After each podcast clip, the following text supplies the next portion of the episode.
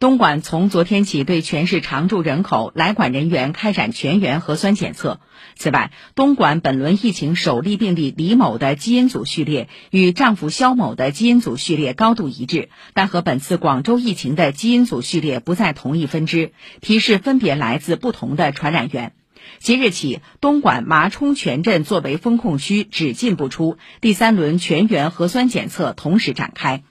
昨天，海南海口发布通报称，近期对涉疫重点人群进行核酸检测时，发现秀英区某小区一人检测结果为阳性，此人昨天凌晨被转运到定点医疗机构隔离。昨天七点经复核，其核酸检测结果为阴性。